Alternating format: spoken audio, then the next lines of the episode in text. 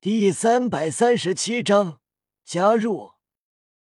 预知一族弟子们脸色难看，激动的神情变为尴尬。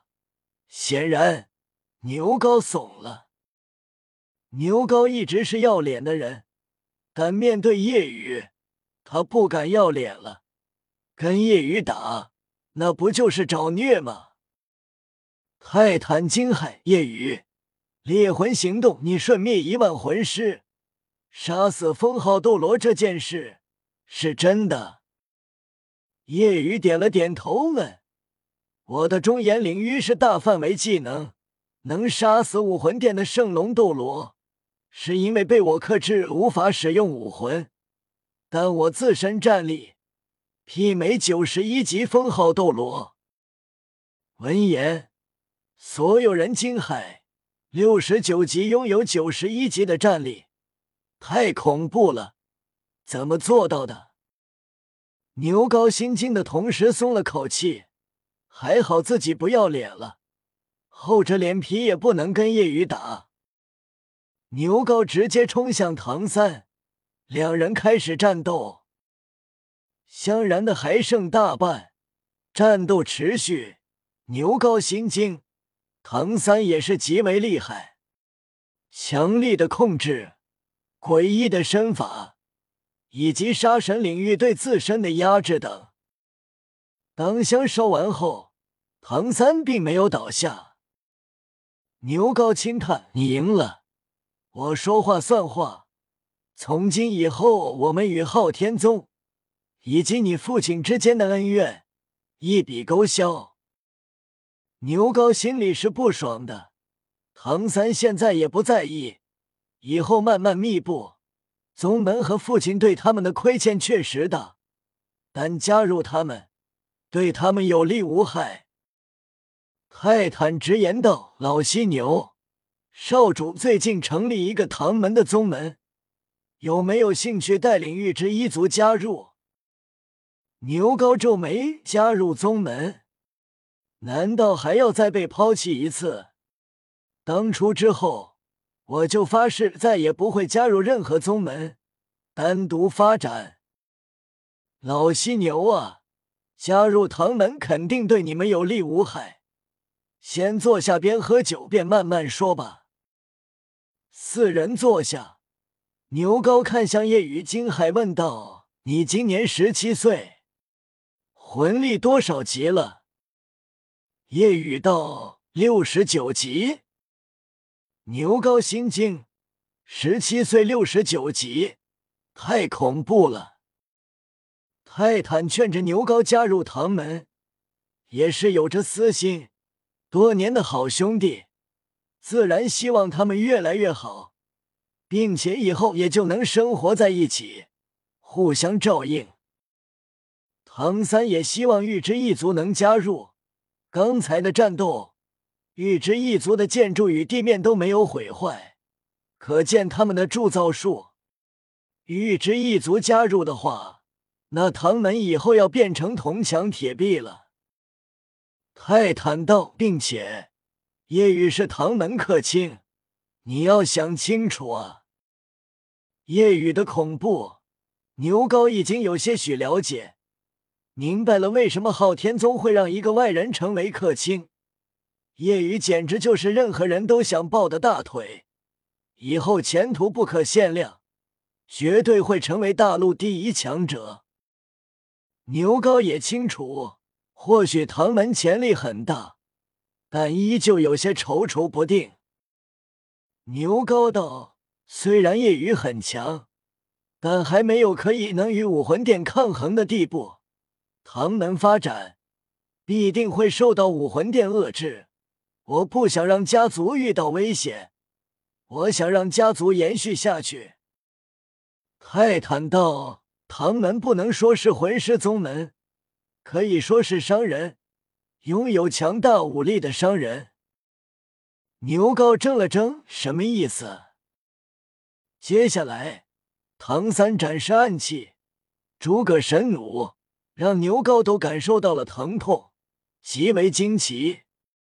得知这还是暗器中低等威力存在时，牛高难以置信。牛高道：“这么小的东西，威力这么大，能卖给我们一些吗？”四单属性宗族只擅长一种属性，防御很强，但欠缺攻击力。这暗器很适合他们，一旦拥有的多了，人手一个，那么预知一族实力必定大增。泰坦点头，当然可以，给你成本价，少主，你觉得可以吗？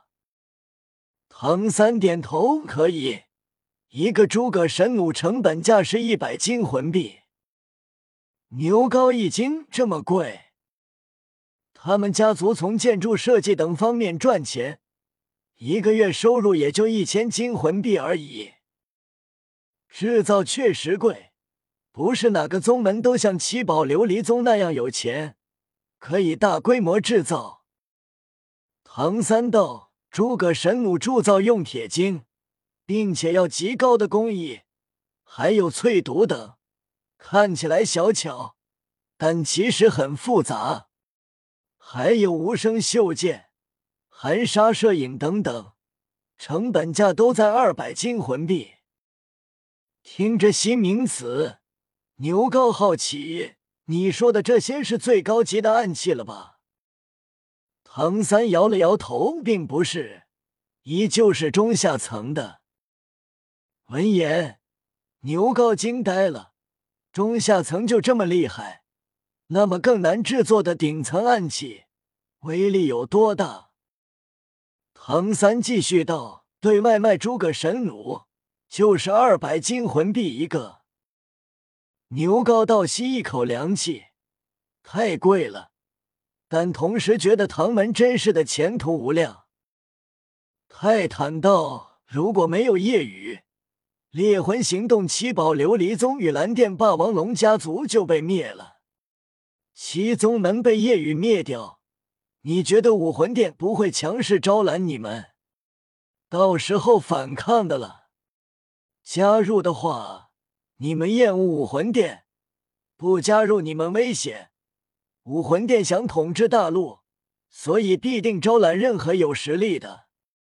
唐门是最好的选择，并且与七宝琉璃宗、皇室也有合作。也大量收购暗器，牛高动摇了。